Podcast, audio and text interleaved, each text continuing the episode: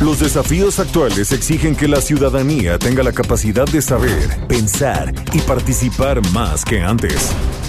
Bienvenidos a Sociedad Horizontal, un espacio donde Armando Ríos Peter y sus colaboradores analizan los temas más relevantes de la política y su impacto tanto en redes sociales como en las calles. Inicia Sociedad Horizontal por El Heraldo Radio, donde la H suena y ahora también se escucha. que seas mi universo, que seas todo lo que siento y lo que pienso, que seas el primer aliento en la mañana y la luz en mi ventana, que seas mi universo, que llenes cada uno de mis pensamientos, que tu presencia y tu poder sean mi alimento. Oh Jesús es mi deseo, que seas mi universo. Hola, ¿qué tal? ¿Cómo están? Estamos escuchando Mi Universo con Manuel Mijares y su hija, su hija Lucero, video que ha sido tendencia en las últimas semanas. Les damos la bienvenida a Sociedad Horizontal, la verdad que todos construimos a través de la señal del Heraldo de México. Yo soy Armando Ríos Peter y están conmigo y pues les agradezco como siempre. Maru Moreno, ¿cómo estás Maru? Feliz domingo. Hola Armando, muy contenta de estar aquí con ustedes, muchas gracias. Igual nosotros, como siempre, que nos acompañes y mi queridísimo Pedro Sáez. ¿Cómo andas, Pedro? Muy bien, muchísimas gracias Armando, muy contento de estar aquí. Y como siempre, muchas gracias, muchas gracias a quienes nos apoyan en los controles desde las instalaciones del Heraldo de México. Un abrazote fuerte a Yasmín. Y bueno, pues hoy queremos darle las gracias especialmente a ustedes, a nuestro público, porque hoy cumplimos un año con este programa de Sociedad Horizontal. Muchas gracias por su preferencia y bueno, pues también le mandamos un saludo a toda la gente que ha crecido en esta gran familia del Heraldo Radio, a todos los que nos escuchan en la Ciudad de México, en Monterrey, en Guadalajara, Nuevo Laredo, Tampico, Ciudad del Carmen, Villahermosa, Hermosillo, Nayarit, Colima, Culiacán, Tuxtla Gutiérrez, Tapachula, Tehuantepec, Morelia, Michoacán y por supuesto el bellísimo puerto, mi queridísimo puerto de Acapulco. A todos les damos las gracias por su preferencia y bienvenidos a Sociedad Horizontal. Maru, recuérdanos las redes, por favor. En Twitter nos pueden seguir con arroba Heraldo de México, en Facebook El Heraldo México y en Instagram arroba El Heraldo de México. Y también nos pueden escuchar online a través del portal del heraldodemexico.com.mx. Esperamos ahí todos sus comentarios junto con eh, los que nos manden en Twitter a través del hashtag de Sociedad Horizontal. Vivimos un cambio de era, la tecnología ha provocado nuevas formas de organización y comunicación, las jerarquías tradicionales pierden su valor a pasos agigantados y hoy el diálogo es el motor para entender que la verdad cotidiana la construimos todos, especialmente si logramos ponernos en los zapatos del otro. Y bueno, pues entrando en materia, hoy tendremos, como cada domingo, un análisis con los temas más calientes de las redes sociales y le agradecemos a Metrix, que pues es la que nos hace la cortesía de darnos esta información, conocer la verdad en una sociedad digital. Yo les compartiría a pues eh, a mi querida Maro, a mi querido Pedro y obviamente a todo el querido auditorio, pues que esta semana fue una semana interesante. Vamos a revisar varios ángulos de la sociedad horizontal, de cómo ha venido evolucionando el tema de los distintos eh, ángulos, se repetía, de cómo está funcionando la sociedad, cómo se está articulando, cómo se está informando, comunicando y organizando de manera centralizada. Y creo que, pues, este tema de la desaparición de las instituciones, que fue pues eh, ampliamente debatido. Recordemos que el presidente López Obrador dijo que él eh, pues eh, le gustaría desaparecer, entre otras instituciones, el INAI, el Instituto Federal de Telecomunicaciones, la Comisión Federal de Competencia Económica, y bueno, esto generó gran revuelo porque pues tuvo una reunión de gabinete y le planteó a su equipo revisar alternativas al interior de sus dependencias, pues para identificar cómo se pueden desaparecer estos organismos autónomos. Yo creo que eh, desaparecerlos de golpe y porrazo sería una equivocación. Me parece que la transparencia, por ejemplo, es un elemento fundamental de esta sociedad horizontal que está creciendo cada vez más y tener capacidad de que una institución pues pueda darnos a los ciudadanos y a las ciudadanas eh, datos, información sobre cómo se está gastando el dinero que los ciudadanos pagan a través de los impuestos, pues me parece que es muy, muy, muy relevante. Creo que esta institución pues debería de evolucionar. El presidente tiene un punto cuando plantea debería ser más eficiente, eh, deberíamos de reducir eh, los costos que tiene, pues siempre si se puede hacer más en beneficio de los ciudadanos con menos recursos, pues eso es positivo, pero sobre todo creo que lo importante es no caer en un debate de negros y blancos. Si hoy se requiere transparencia, también se requiere que las instituciones que la puedan acompañar y proveer, pues eh, sean instituciones eficientes. ¿Y por qué lo digo? Porque en esta sociedad que está hoy muy polarizada y aquí lo vemos en cada uno de los temas, pues la conciliación no es lo que nos es lo que nos debe de permitir una evolución de las instituciones y es lo que me parece que la sociedad horizontal eh, apuesta y ahí es a donde me parece que estará el gran debate. Pero cuéntanos tú, Maru, bien cómo estuvo esta discusión para entenderla en mucho mayor dimensión. Como bien dices, Armando, el presidente López Obrador calificó de tapaderas, alcahuetes y simuladores neoliberales a los organismos autónomos del Estado mexicano. Todo esto tras plantear la desaparición del Instituto Nacional de Transparencia, Acceso a la Información Pública y Protección de Datos Personales, el INAI. Para justificar su propuesta, el presidente dijo que los gobiernos anteriores clasificaron información como la condonación de impuestos a grandes empresas y el caso Odebrecht sin embargo, este gobierno de la 4T ya ha realizado más de 400 reservas, entre ellas la información sobre la liberación de Ovidio Guzmán. Por su parte, Human Rights Watch calificó esta propuesta como una aberración y distintos actores se manifestaron en contra. Muchas gracias, Maru. Bueno, pues eh, Pedro, como vemos, como comentábamos, un debate polarizado, polarizante sin duda alguna en las próximas semanas. Hay quienes están en favor de estas instituciones. Eh, yo estoy entre, entre ellos, la gente que pensamos que estas instituciones ayudan, eh, pues por ejemplo en el caso del IFT, a, buscar que disminuyan los costos de la telefonía celular. Los datos te dicen que es el 40% de lo que se ha alcanzado en estos últimos años. Eh, el tema de la Comisión Federal de Competencia Económica que ha ayudado pues a combatir los monopolios, los duopolios, pero también el presidente, hay que decirlo con todas sus letras, pues también tiene un punto. Estas instituciones pues podrían hacer eh, más con menos recursos, tal vez se podría buscar que fueran más eficientes, se podría buscar que en el tema de acceso a la información pues la gente lo tuviera con, con mayor eh, dinamismo, la entrega, que fuera más fácil el llenar los formatos para acceder a la información, es decir, hay áreas de mejora, pero lo cierto también es que mucha gente desconoce estas instituciones y, no las siente como algo propio. La, gente, la sociedad, el, el ciudadano de a pie pues muchas veces no, no las utiliza y por lo tanto no se ha apropiado de estas instituciones. Y creo que ahí hay un punto importante eh, que está en juego en esta discusión, que yo creo que no es una discusión de blanco y de negro, hay que ver cómo se puede eh, entender ambos, eh, ambos ángulos y cómo se pueden generar mejores condiciones para beneficio de la gente en materia de transparencia, de competencia, en fin, de precios para los consumidores. Pero cuéntanos, Pedro, ¿tú cómo lo viste en las redes? Intentaré ser muy breve en, mi comentario, pero eh, añadiendo a lo que dijiste tú, Armando. Efectivamente, esto se ve en blanco y negro. Y además, eh, em, en, relación a eh, lo que este gran, esta gran transformación, ¿no? de la que hablamos constantemente en este programa, también tiene que ver mucho con que grandes porcentajes de la población tienen ahora una diferente relación con lo público. ¿No? Con el espacio de lo público y con el quehacer político y con el quehacer público.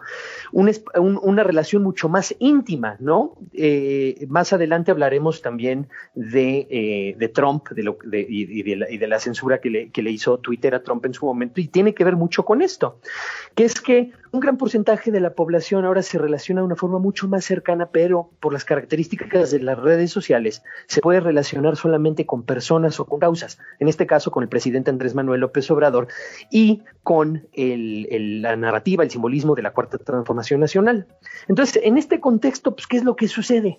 Tenemos un país que dentro del modelo de Estado eh, se habían generado instituciones siguiendo la línea del Estado de Derechos y Libertades y de contrapesos, pero efectivamente, como tú mencionas, que no incluían a toda la población, pero la gente que sí está incluida, pues se les hace una tremenda aberración, ¿no? Y se entiende completamente que estas instituciones quieran ser eliminadas, ¿no? Porque se entiende en una forma de eliminar los contrapesos pero hay un gran porcentaje de la población que nunca fue incluido y que ahora, tomando en cuenta lo que acabo de mencionar de una nueva relación más íntima, pues sienten que ahora sí tienen participación en el Estado, tienen una relación íntima, una relación cercana, una conversación con el presidente de la República y con la 4T. Desde la perspectiva de ellos, estas instituciones a las que nunca pertenecieron, cuando la, la persona, el presidente, que es con quien tiene una relación íntima, con la persona, no con el Estado mexicano, no con las instituciones mexicanas, con la persona y con su modelo, pues entonces dicen, obviamente esto no sirve para nada, ¿no?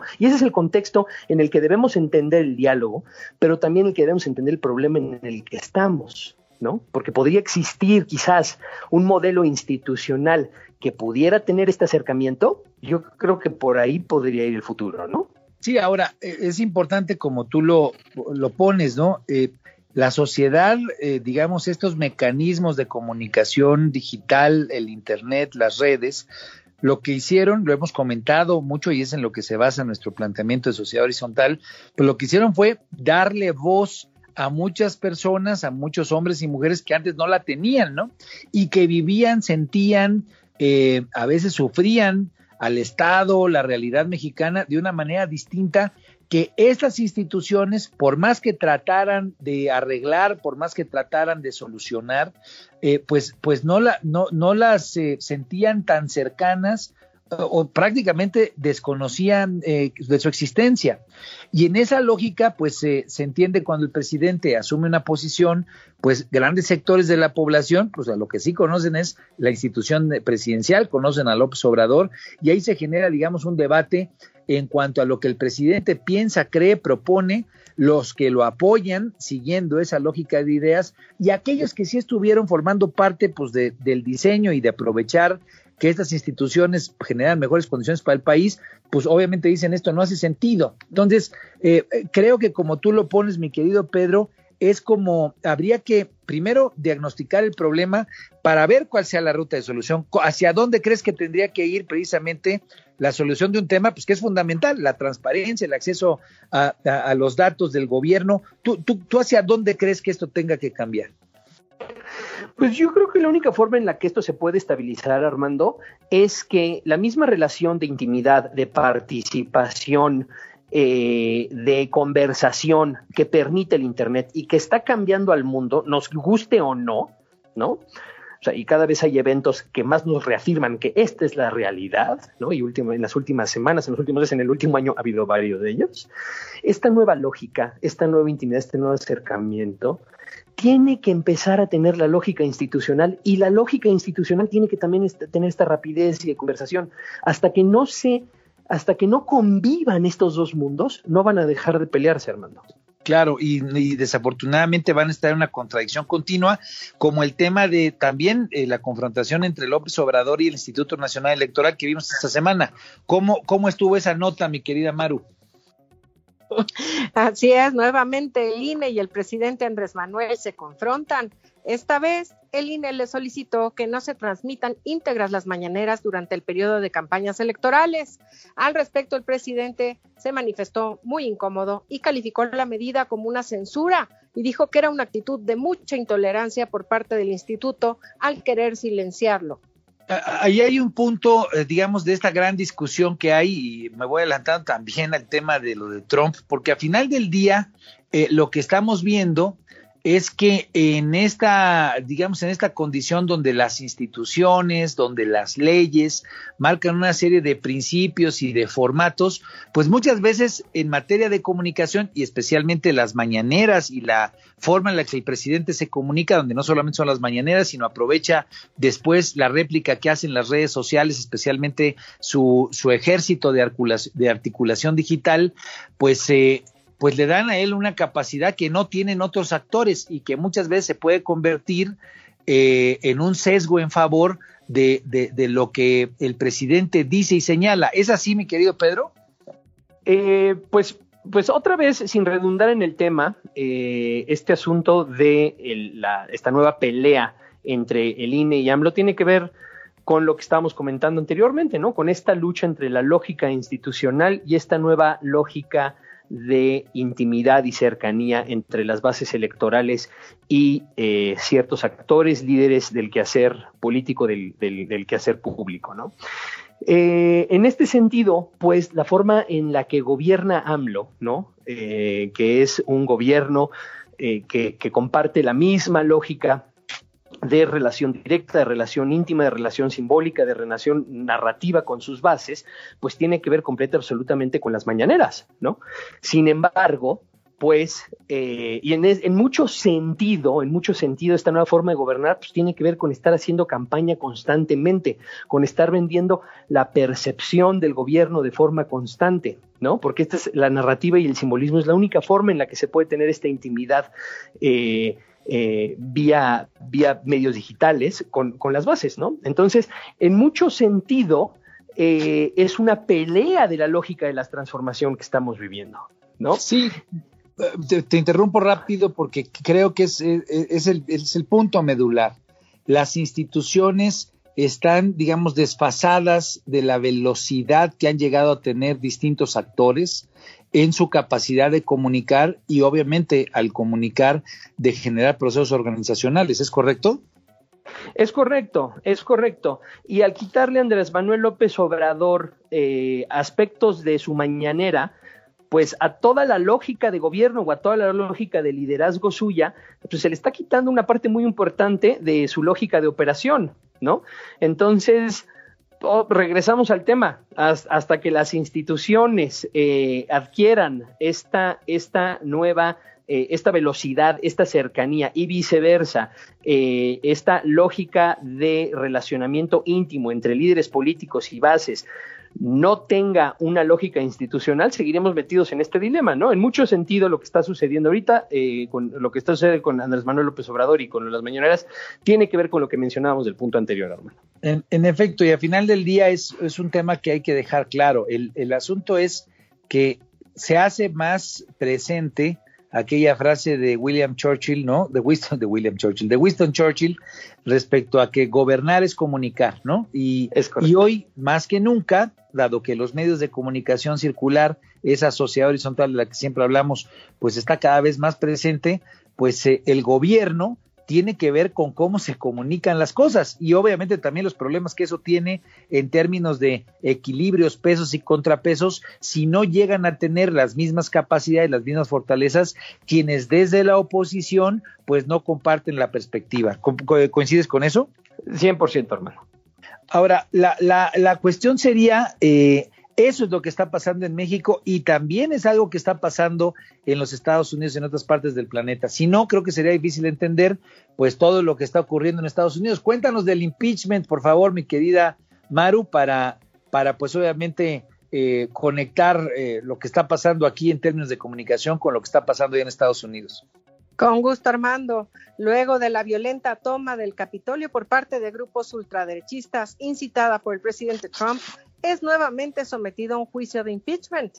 Esta vez con 232 votos a favor, ha sido formalmente acusado por la Cámara de Representantes, 10 de ellos republicanos, de incitar a una insurrección. Esta iniciativa será enviada a la Cámara de Senadores donde se votará el veredicto. Seguramente esto sucederá una vez que Donald Trump haya dejado la Casa Blanca. Mi querido Pedro, pues eh, ya comentamos la semana pasada las imágenes de Washington tomado ahí por los seguidores de Trump, por la gente que considera, consideraba, eh, y yo creo que siguen considerando y van a seguir considerando que hubo fraude. Eh, ¿Cómo ligarías este tema con, con, lo que hemos venido comentando? Bueno, de una forma muy interesante. A ver, en primer lugar, podemos ver cómo eh, en todo el mundo, o sea, lo que sucede en México no es un fenómeno exclusivamente de nuestro país, es un fenómeno que sucede en todo el mundo. En Estados Unidos existen grandes eh, porcentajes de la población que también se sienten excluidos eh, sino del modelo de Estado, definitivamente de la narrativa hegemónica que se ha manejado en los últimos 30 años, ¿no? Y estas personas, en el momento en el que empiezan a expresar su opinión, ¿no? Opiniones que antes eh, pues no estaban dentro del mainstream y que un líder las hace suya, se sienten representados por primera vez. Cuéntanos qué es la narrativa imperante, porque sí es importante que la gente lo, lo, lo, vuelva a escuchar y necesitamos eh, aterrizarlo siempre bien. La narrativa, ¿qué era la narrativa imperante, nos decías?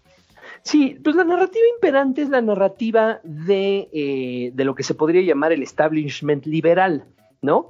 Eh, que es, son los, los, valores de la ciencia, los valores del, del, Estado democrático, de, de, libertades y de derechos, y los valores del, del, mercado, que yo los comparto todos, ¿no? Pero, pues para, para decírselo al auditorio, que haya transparencia, que haya eh, libertad de expresión, que se respeten los derechos. Eh, los derechos humanos, exactamente. Eh, y, que, le llaman eh, a, la censura de otro tipo de, de, narrativas o otro tipo de expresiones, eh, los, los, americanos de derecha o los americanos trompistas le llaman corrección política. ¿no? Que es lo que tú opinas debe ser corregido de acuerdo a estos, a estos valores.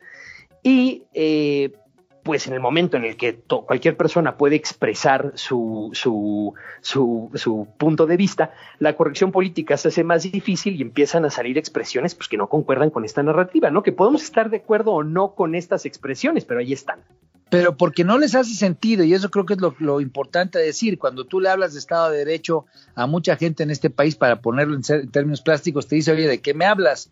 Si ser parte del Estado de Derecho significa tener dinero para un abogado y pagar un amparo, y yo pues no tengo recursos a veces ni para comer. Digo, creo que es interesante aterrizarlo porque cuando la gente se engola la voz eh, alrededor del Estado de Derecho o alrededor del mercado, pues esos desajustes donde ha habido tanta exclusión durante mucho tiempo de mucha gente, pues me parece que es lo que le ha dado ahora con las redes sociales, pues voz y penetración a mucha gente que antes estaba excluida, ¿no?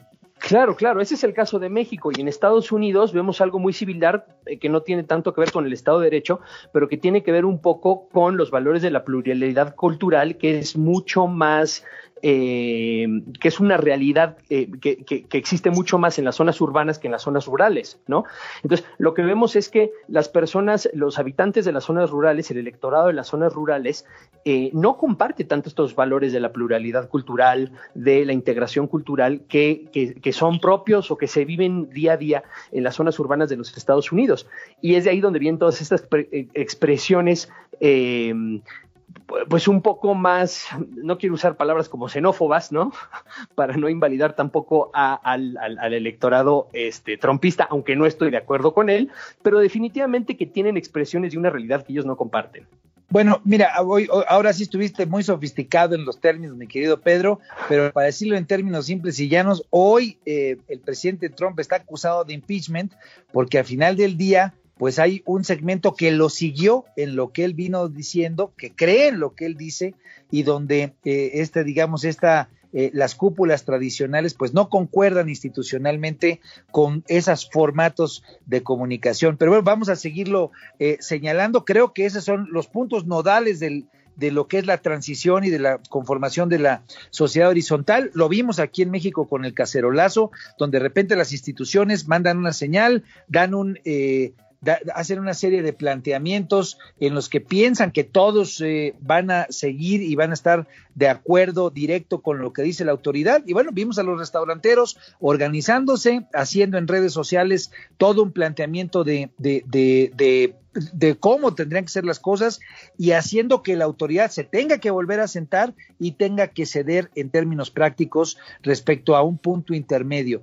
Ese es el fenómeno que estamos viviendo, una sociedad que hoy al estar mejor comunicada, pues tiene mejores capacidades de organizarse para discutir e incluso para imponerse o por lo menos para hacer que la discusión con la autoridad sea diferente. Vamos a ir al corte, esto es Sociedad Horizontal, yo soy Armando Ríos Peter y no se vayan porque seguimos con Carlos Castañeda, quien es consultor de CIMAT y vamos a hablar sobre este tema de lo que está pasando en Estados Unidos. No se vayan.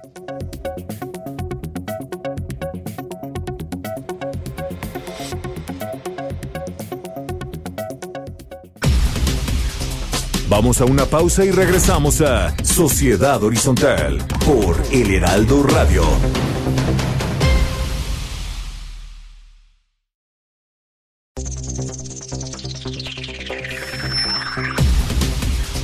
Regresamos a Sociedad Horizontal por El Heraldo Radio.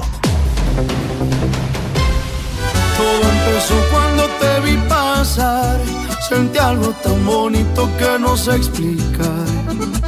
Tú me cachaste y me gustaste más. Ay, qué chula rancherita, hola, ¿cómo estás?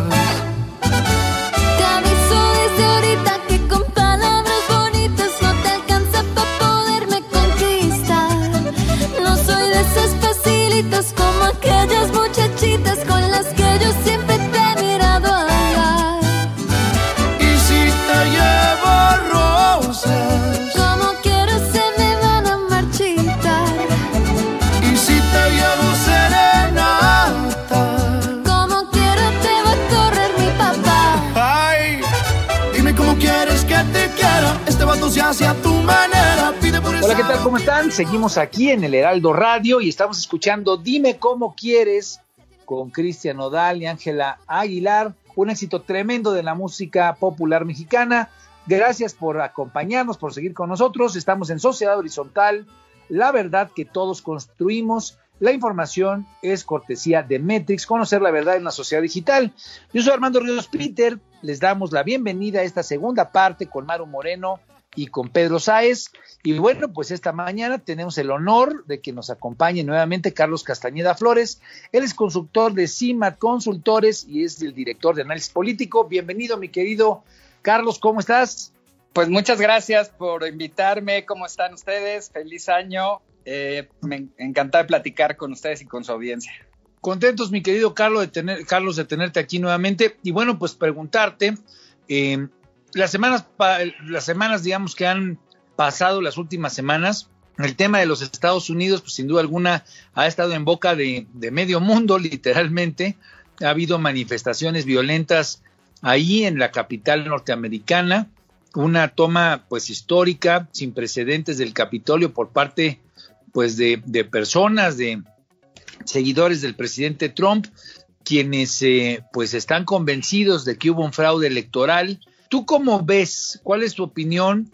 ¿Qué incidencia ha tenido Donald Trump en estos hechos como presidente, como candidato y obviamente como comunicador, como un actor político que hoy tiene mecanismos, o los tenía, ya le quitaron el Twitter, pero que ha tenido estos mecanismos de comunicación directa, cercana, con sus seguidores. ¿Cómo, cu- ¿Cuáles son tus impresiones que nos puedas dar? Mira, te voy a decir dos cosas que me parecen muy importantes. La primera, a lo mejor te sorprende, no sé si conoces a este personaje, pero creo que es un personaje fundamental en esta trama, porque creo que para entender lo que pasó aquel día en el Capitolio hay que remontarnos muy atrás y quizás hasta la época de Nixon, porque tiene que ver con esos años. Es un personaje que se llama Roger Stone. No sé si conoces el, el documental que está en Netflix sobre él. Es un documental muy bueno, te lo recomiendo mucho. Platícanos. Roger, Roger Stones es el asesor de comunicación política de Trump. Él fue el que de alguna manera tomó la bandera de empujarlo y de convencerlo a que se lanzara a la presidencia de la República eh, de los Estados Unidos. Y, él hizo eso porque él tenía un proyecto de comunicación política muy agresiva, como la que tiene Trump, como la que encabeza Trump, con la que hoy identificamos con él, que él creía que podía ser muy exitoso en una campaña electoral y él pensaba que Trump era la persona adecuada para llevar a cabo ese proyecto que él tenía como un proyecto de comunicación. Entonces, el origen de esta estrategia de comunicación está en la cabeza de este personaje que empezó a formarse en tiempos de Nixon y que lleva trabajando en construir esta línea de extrema derecha desde esa época, porque él ha venido construyendo a estos grupos de extrema derecha en muchos lugares y de muchas maneras y aliándose a ellos en distintas épocas y con distintas estrategias, buscando justamente mostrar esta, esta opción muy agresiva donde el papel del odio es fundamental en la comunicación, ¿no? Entonces, yo le recomiendo mucho a tu audiencia que vean ese documental porque ahí van a ver explicado por él sus reglas de comunicación, de cómo se debe de buscar este tema de la provocación, de ir a llevar hasta los límites al sistema, de cuestionarlo totalmente y de movilizar a esta fuerza que él creía que era muy, muy potente, que es la de la extrema derecha, y que la vimos en la calle por primera vez en mucho tiempo manifestándose con una confianza y con una seguridad de que podían lograr lo que nadie se imaginaba, un intento de golpe de Estado o un intento de asalto al Congreso, ¿no? Algo que verdaderamente, eh, si nos lo hubieran platicado hace, yo te diría, tres meses, nadie hubiera pensado que íbamos a llegar tan lejos, ¿no? Ahora, eh, escuchándote y digamos teniendo este antecedente que sin duda alguna hay que revisar como tú lo recomiendas, eh, la sociedad desde los 70 a la fecha pues ha evolucionado de manera dramática y especialmente la forma en la que se comunica. Nosotros aquí le llamamos sociedad horizontal. Pero eh, hay, digamos, algunos puntos que es muy importante subrayar de cómo la articulación de la comunicación, no solamente desde el actor principal, en este caso desde Trump, eh, hacia las masas, sino entre los actores que componen las masas eh, de manera horizontal. En efecto, los chats, la conversación en las redes, pues también ha generado eh, dinámicas de comunicación que permitieron que gente que cree en eso, más allá de lo que la pueda influenciar, en este caso el presidente, se dé. pero le voy a dar la palabra a Pedro porque me la está pidiendo. Él ha comentado mucho sobre esto aquí en el programa. cuéntanos, Pedro. Sí, añadiendo un poco a lo que estás comentando, este, Armando. Hola, Carlos. Sí, hola, eh, ¿cómo estás? La pregunta es, ¿qué, qué condiciones, qué condiciones, eh, eh, y tomando en cuenta lo que acaba de mencionar Armando, consideras tú que, que, fungieron un papel importante para que ocurrieran estos eventos. Y, y, un poco, otra vez añadiendo lo que estaba diciendo Armando, es que estos eventos no son particulares a los Estados Unidos, ni a los movimientos de derecha, ni a la derecha norteamericana, ¿no? O sea, a, partir de Siriza, Brexit, 132, la primavera árabe, Occupy Wall Street, hemos visto que por primera vez en la historia de la humanidad suceden cosas que se articula gente sin organización jerárquica estructura para llevar a cabo objetivos este, bastante precisos, ¿no? Y que, eh, y que además existe una mm, lucha entre la institucionalidad y estas nuevas formas de organizarse al punto de que eh, la sociedad americana o el establishment americano hizo presión para que se le quitara a, Trump la herramienta de organización. ¿no? Entonces, eh, la pregunta es, no sé si estás de acuerdo con nosotros, no sé si, o, qué otras, o qué otras condiciones crees tú que eh, se han dado para que ocurrieran estos eventos? No, coincido con ustedes en que las redes sociales, y, entiendo que ustedes están refiriendo particularmente a eso y a redes muy específicas, sean, eh, eh, son el instrumento, digamos, y, en muchos sentidos el, el mecanismo para construir estas relaciones y esta capacidad de convocatoria. Pero déjenme ponerles un contraste porque estamos viendo la película, vamos a decir, el negativo de la película. Déjenme ponerles la otra versión. Cuando fue la campaña de Obama, nosotros vimos la otra parte de esta película. Obama, gran parte del éxito de su capacidad de convocatoria tiene dos elementos fundamentales. Uno, un elemento territorial de experiencia de él. Él construyó su, su candidatura a partir de un trabajo casa por casa, en un trabajo comunitario. Él construía organizaciones comunitarias en Chicago y tenía esa experiencia y esa capacidad de saber cómo llevar a la gente a la discusión en pequeñas organizaciones comunitarias, vecinales, ligadas a las iglesias, ligadas a diferentes grupos organizados. Reconstruyó ese tejido social a nivel territorial y luego, cuando ya estaba en la posibilidad de ser un candidato o un precandidato, aplicó la técnica de las redes sociales e hizo que esa red comunitaria territorial se multiplicara por 10.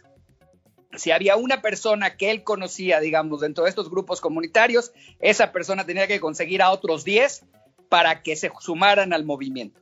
Y de esa manera logró una explosión literalmente en la primaria, en las elecciones primarias, que derrotó a una candidata que parecía invencible, que era eh, la esposa del presidente Clinton, ¿no? En ese momento, ¿no? Cuando, cuando aparece él y se convierte en, en un, en un personaje sorprendente. En ese momento nosotros celebramos, digamos, la capacidad que tenían las redes de reconstruir un tejido social, de crear y de volver a crear participación, de traer a los jóvenes a la política en algo que parecía que ya estaban absolutamente desinteresados de ellos en tiempos, digamos, de, de la época de Bush, y atraer, digamos, en muchos sentidos, esperanza en el cambio. Hoy estamos viendo el negativo de esa película y como en los movimientos que tú mencionaste. En efecto, las redes sociales también pueden ser usadas para lo contrario.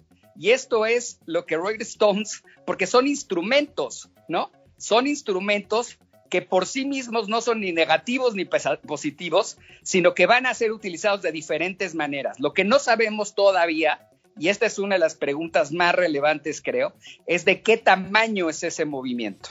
Porque yo estoy, y se los dije en la ocasión pasada, absolutamente convencido que el porcentaje de votación que tiene Trump y el Partido Republicano no corresponde al número de personas que apoyan a este movimiento que asaltó al Congreso, ¿no? No son las mismas, no son el mismo número y el hecho es tal que los propios senadores republicanos, por lo menos algunos de ellos, ya abandonaron al presidente Trump y muchos grupos, digamos, de lo que se llama la derecha republicana, ya lo abandonaron, pero no Ah. toda. Perdón. Eh, En efecto, todavía está eh, eh, esa diferenciación que tú haces entre los ultraderechistas, por así decirlo, y, digamos los que apoyan eh, la lógica republicana o el voto republicano, o los que son trompistas, no ultraderechistas, pues son un segmento que se va decantando y donde seguramente en esa lógica se van a quedar unos cuantos. Te interrumpí, si quieres, este, coméntanos un poco más. ¿Es así como lo ves? Sí, totalmente. Esto va a ser muy interesante saberlo. ¿Por qué?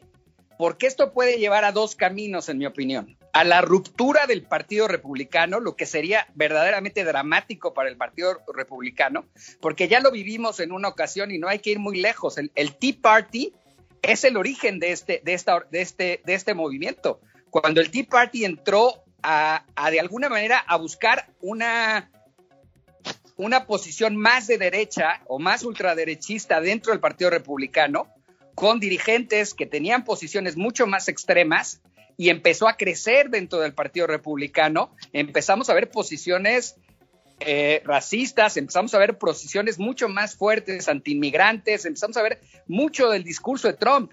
O sea, el discurso de Trump no comenzó en Trump, llevaba muchos años formándose a nivel de los senadores, de los, de, los, de los representantes que estaban manteniendo ese discurso. No había llegado a la presidencia, pero ya se había cocinado, digamos, a nivel de los estados, a nivel incluso de los gobernadores. Entonces, eh, la pregunta ahora es, el Tea Party no es Trump y no es el trumpismo tampoco. Ya es otra, ya el trumpismo es una variación distinta al Tea Party también. La pregunta es, ¿este grupo se va a quedar con los republicanos, va a romper con los republicanos y va a buscar su propio partido, va a tratar de, formar una línea de partido mucho más extremo o, o incluso, porque aquí esta es una variable que a mí me parece la más peligrosa, este grupo está armado. Es una diferencia fundamental con todos los demás grupos y con muchos otros grupos que hemos visto en la historia de Estados Unidos. Si ustedes lo vieron en las manifestaciones, una de las variables importantes es que esta gente entró con armas. No es un, grupo que no tenga contacto y que no esté preparado para tener milicias armadas y situaciones que pueden generar violencia. Claro, Estados Unidos sin duda es el país que está más preparado para enfrentar algo así porque tiene un Estado de Derecho, tiene, digamos, tiene la Guardia Nacional, tiene mil cosas. No estoy diciendo que vayan a tener una situación de violencia de esas dimensiones, pero sí puede tener situaciones de violencias focalizadas, y de confrontaciones mucho más fuertes de las que hemos visto eh, en tiempos recientes, ¿no? Ahora, eh, yo, yo profundizaría en la siguiente pregunta. Parecería que algunos actores, digo, hablo por lo pronto por Twitter o lo que hicieron los, los grandes consorcios que tienen el tema de redes sociales, eh, el hecho este de que quitarle la, sus cuentas a Donald Trump, pues eh, fue como una suerte de medida de decir, ah, bueno, pues eh, si se la quitamos a Trump, ya con eso se resolvió el problema. ¿Tú qué opinas de eso? No, por supuesto que no, por supuesto que no, porque Trump, insisto, Trump es, si ustedes quieren, en el mejor de los casos, el líder de esto, pero estas son organizaciones que existen. Y lo único que va a pasar es que va a surgir otra red y va a haber competencia. Será más chiquita, será menos, eh, con menos impacto, tendrá menos dinero, pero van a seguir existiendo y la van a inventar si no existe. Y si y, bueno, el Trump mismo hablaba de otra red, ya me mencionaba otra que luego la tuvieron que cerrar, ¿no? Eh, entonces, esto va a seguir existiendo. Eh, aquí el problema real, yo, yo creo que este sería mi punto más importante, no es Trump, ni siquiera si va a volver a ser candidato.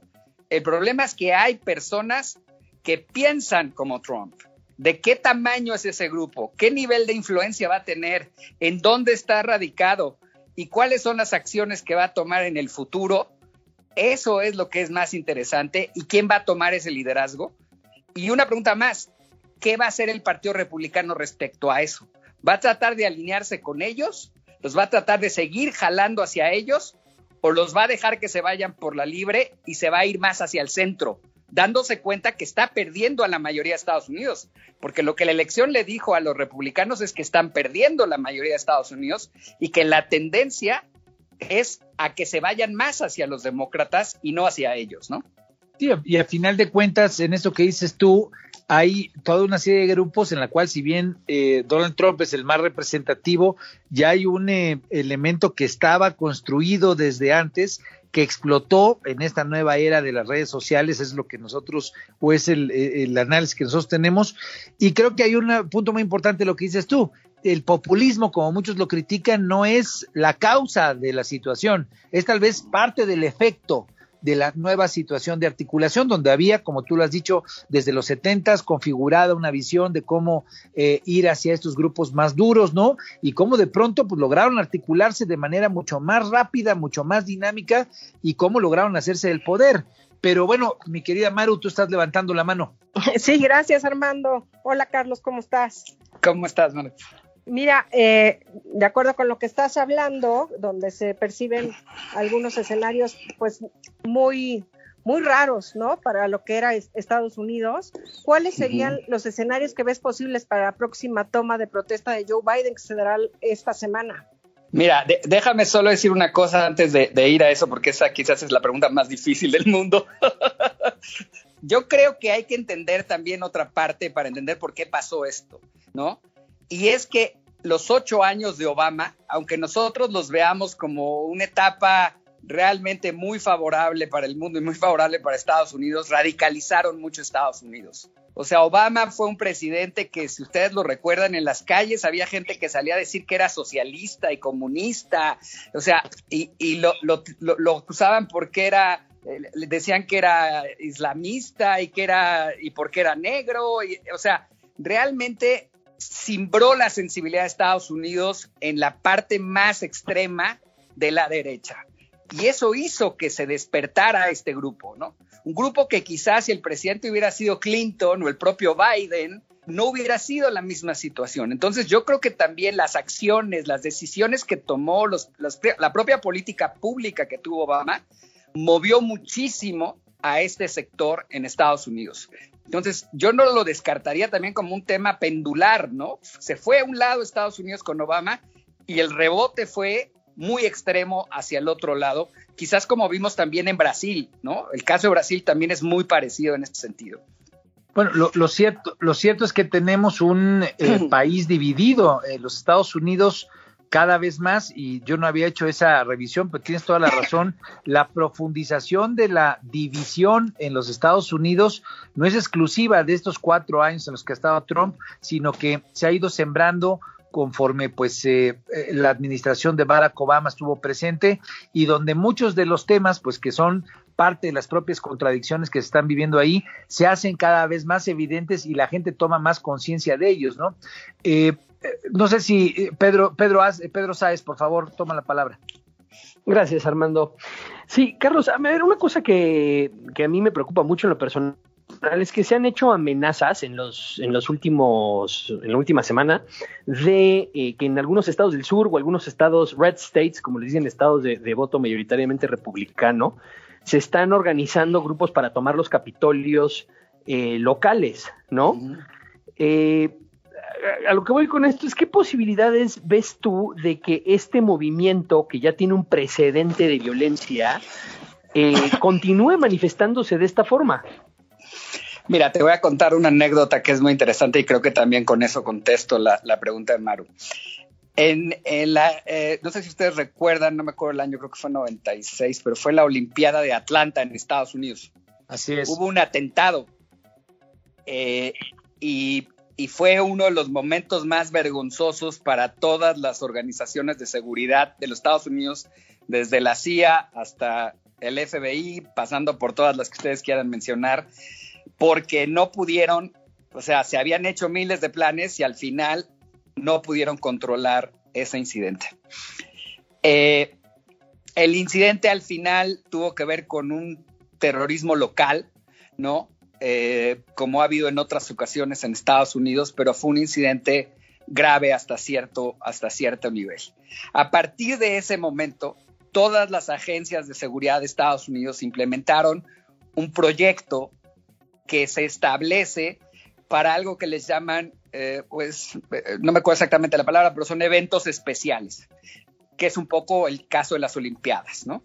Eh, cuando va a suceder un evento como este, por ejemplo, un campeonato de fútbol, un, el, Super Bowl, momentos que son verdaderamente eh, muy conflictivos por la cantidad de gente que asiste de manera internacional, porque a veces hay eh, mandatarios que vienen de otros países, cuando hay, algún evento en la ONU, por ejemplo, y tiene que haber un sistema de seguridad. Hay un modelo de coordinación, de una eficiencia verdaderamente impresionante. Están ahí desde los bomberos, las ambulancias, insisto, la CIA, eh, el FBI, todas las policías están disponibles, la Guardia Nacional, todas están coordinadas, la coordinación se hace desde la Casa Blanca en la mesa de seguridad y, y es un planteamiento de seguridad nacional, ¿no? Eh, este, esta coordinación históricamente ha sido increíblemente eficaz. Evidentemente, eso no pasó el 11 de, septiembre, porque el 11 de septiembre no era un, día de evento especial, fue un día X, ¿no? Por eso hubo el atentado que hubo. No estaba ese momento la coordinación ni, ni la especificidad, pero no ha sucedido nunca un evento como el 11 de septiembre en un evento especial. Una de las fechas que se considera evento especial, por supuesto, es la toma de, eh, del presidente, el día que el presidente eh, tiene la ceremonia que se va a hacer el 20 de enero, ¿no? En ese momento van a ver ustedes desplegados, porque además lo hacen de una manera muy interesante porque ellos lo, mencionan, eh, es, es un despliegue silencioso, no se ven la cantidad de, de- personas que están eh, preparadas en territorio a nivel de aire, en fin, para cualquier incidente que pudiera darse ese día, ¿no? El control que tienen a la gente que llega ahí a, ver el evento, porque ustedes ven que hay toda una, una explanada donde la gente se, se reúne, en fin, tiene realmente controles muy impresionantes. Entonces, es muy difícil que veamos un incidente como el que vimos en el asalto al Congreso. ¿Qué pasó ese día y por qué no hubo ese mismo tipo de control? Porque quien era responsable de la seguridad, paradójicamente ese día, era la alcaldesa de Washington. Y como ustedes saben, ella era la responsable de decir si hacía una llamada a la Guardia Nacional o no. A mí lo que me sorprendió es que los propios congresistas no lo hubieran pedido, sabiendo los antecedentes que, que podría haber. Yo creo que nadie imaginó, como no lo imaginamos, yo creo que prácticamente nadie de los que analizaron el tema, la magnitud de lo que podía ser, ¿no? Esta, esta verdadera invasión o asalto armado, porque fue armado, adentro del Congreso, ¿no? Mi querido Y Carlos, por e- va- va- perdón, te voy a tener que interrumpir. Está, yo estoy, estaba clavadísimo escuchándote, pero vamos a tener que cortar y yo te No quiero te pedir preocupes. que estemos pendientes porque ya se nos llegó la guillotina. Creo que lo importante será darle seguimiento a cómo se den las cosas, pero eh, te dejamos abierta la puerta para invitarte la próxima semana. Esto fue Claro. Sociedad Horizontal y les agradecemos mucho. Nos vemos el próximo domingo con Carlos aquí para darle seguimiento al tema. Abrazote fuerte a todos. Nos vemos, hasta luego. Los desafíos actuales exigen que la ciudadanía tenga la capacidad de saber, pensar y participar más que antes. Esto fue Sociedad Horizontal, un espacio donde Armando Ríos Peter y sus colaboradores analizan los temas más relevantes de la política y su impacto tanto en redes sociales como en las calles. Una producción de El Heraldo Radio, donde la H suena y ahora también se escucha.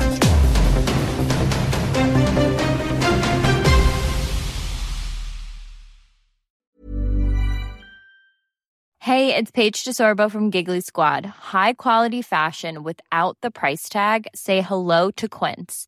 I'm snagging high-end essentials like cozy cashmere sweaters, sleek leather jackets, fine jewelry, and so much more. With Quince being 50 to 80% less than similar brands. And they partner with factories that prioritize safe, ethical, and responsible manufacturing. I love that. Luxury quality within reach. Go to quince.com slash style to get free shipping and 365 day returns on your next order. Quince.com slash style.